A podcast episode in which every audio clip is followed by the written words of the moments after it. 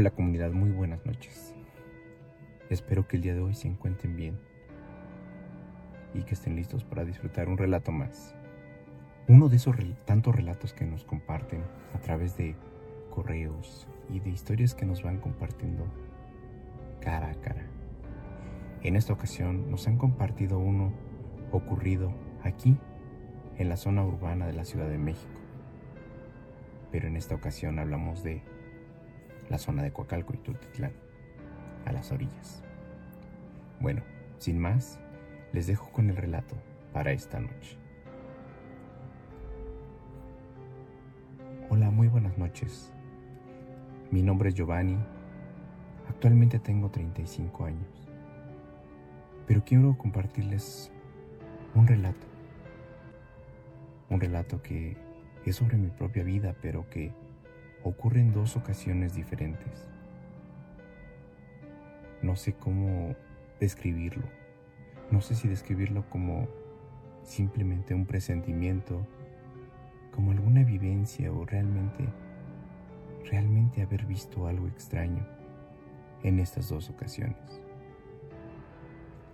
Pero el hecho es de que ambas ocasiones me ha quedado una profunda tristeza no sé si tal vez debería, debía haber hecho algo más por ayudar a gente o simplemente actuar como lo hice. Lo primero que les voy a contar sucedió en el año 2008, hace ya algo de tiempo. Me encontraba en Cuautitlán Izcalli y me dirigí hacia Guadalupe Victoria, sobre la avenida López Portillo donde vivía en aquel momento. Recuerdo que había ido a una fiesta y estaba esperando mi transporte, pero ya era, ya era tarde, pasada las once, once y media de la noche. No recuerdo bien. Sin embargo, estuve ahí más de 20 minutos esperando mi transporte. Una combi que me llevaría hasta mi destino. Después de esos 20 minutos finalmente pude ver que llegaba una. Una vieja combi Volkswagen. La pobre se destartalaba a pedazos. Eché un vistazo y vi un par de personas ahí dentro. Ya había hecho la parada y estaba junto a mí. Pero me tomé un momento antes de subir para poder inspeccionar a la gente que se encontraba al interior de esta unidad. Anteriormente había sido víctima de asaltos y era lo que no quería en aquel día. No quería cerrar de esa manera aquella noche. Después de haber hecho esto, simplemente me dispuse a subir, después de haber analizado levemente la situación y a la gente que parecía ir cansada y con ganas de llegar a su casa. Abrí la puerta, la cual se jaló de golpe hasta la parte trasera. Estuve a punto de dar un paso para entrar en la unidad cuando súbitamente algo subió de, por mi costado derecho. Claramente pude ver una silueta negra, una sombra negra que pasó justo enfrente de mí, como si se tratase de una persona que me había arrebatado mi lugar y había entrado a aquella unidad antes que yo.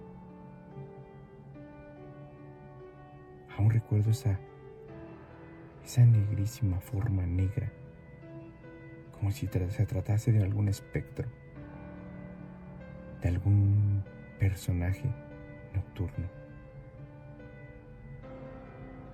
Di un par de pasos hacia atrás y no sé qué pasó, pero sentí que me quedé totalmente paralizado. Un miedo horrible invadió todo mi cuerpo al tiempo que el conductor de aquella unidad simplemente me dijo, ahora que te metiste, mira nomás los ojos que estás haciendo, pareciera que viste un muerto. Pero yo estaba perplejo, inmóvil, solamente ahí parado, viendo con terror esa cosa que estaba dentro de aquella unidad. La voz del conductor nuevamente retumbó Entonces, ¿qué chavo? ¿Te subes o no? En ese momento yo simplemente me quedé ahí parado y únicamente negué con la cabeza. Hizo un ademán el conductor. Un recorte de manga con le llaman una mentada de madre. Jaló la, la cuerda para cerrar la puerta de su combi, que azotó con violencia. Y empezó a avanzar. Mi mirada se mantuvo fija en aquella unidad, mientras poco a poco se alejaba de donde estaba yo, simplemente ahí, parado, confundido, sin saber qué era lo que había sucedido. Pero me quedó grabado algo, el número de la unidad. Eco 569. No sé por qué recordé ese número, pero fue lo único que pude ver. Lo único nítido de esa unidad.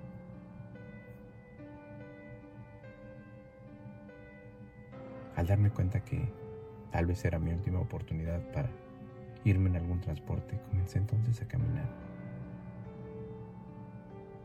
Era una distancia bastante larga, pero quería olvidarme de eso que había sucedido. Quería olvidarme de, eso que acababa de ver y que no daba crédito. Caminé alrededor de media hora. Cuando unas luces se acercaron, volteé y me di cuenta que era otra unidad. Nuevamente hice la parada.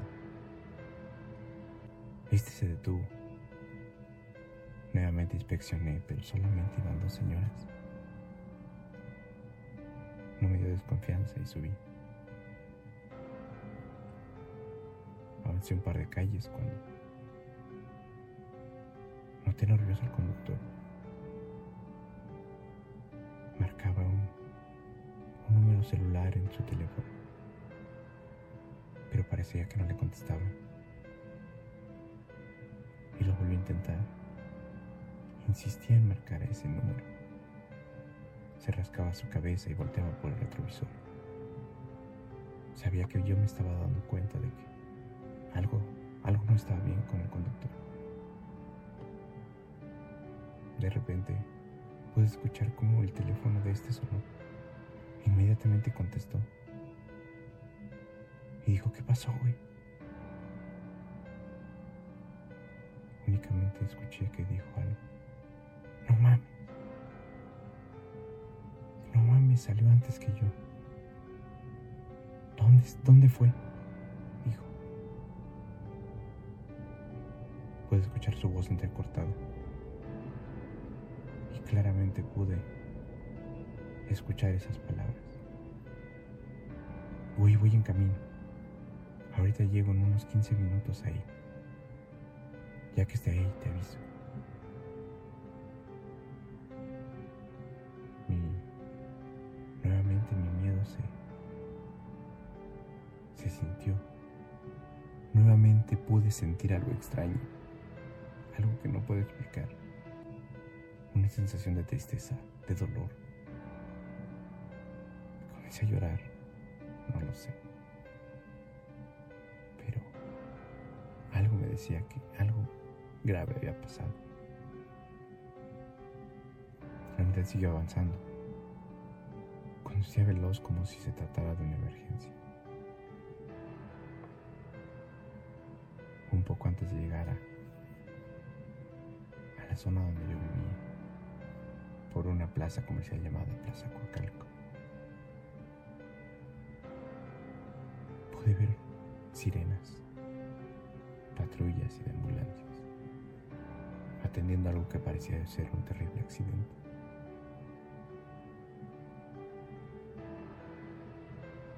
La combi en la que iba se acercó y el conductor me dijo que nos dijo que bajaría un poco, si es Espéreme tantito, nada más déjeme revisar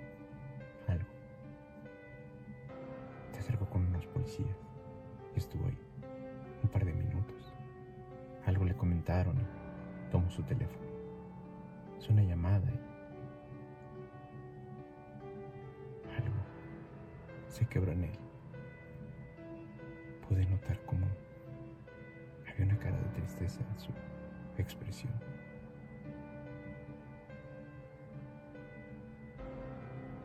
Nos dijo que el viaje cuando regresó. Los ojos llorosos. Su cara pálida. Lo recuerdo claramente. Discúlpenme, señores pasajeros, no puedo continuar con el viaje. Pero en un momento viene una unidad si quieren esperarlo. Ya no me paguen, pero yo ya no termino este viaje. Tengo algo urgente que atender aquí. De ahí a mi casa faltaban ciertamente algo de distancia, pero no eran más de dos kilómetros. Así que simplemente seguí caminando. Pasé por la orilla de aquella, de aquel perímetro que tenían los bomberos y policías. Pero algo llamó mi atención.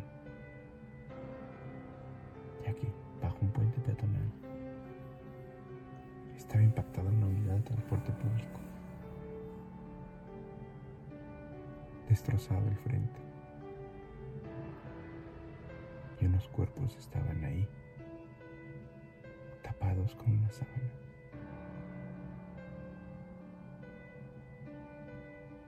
Pero no pude sentir terror y miedo al ver la parte trasera de aquella combi. Ver en aquella parte trasera aquel número que había memorizado momentos antes. Eco 5, 6, 9. La unidad a la que no me subí. La unidad a la que pude ver cómo antes de mí subió la muerte. Muchas gracias.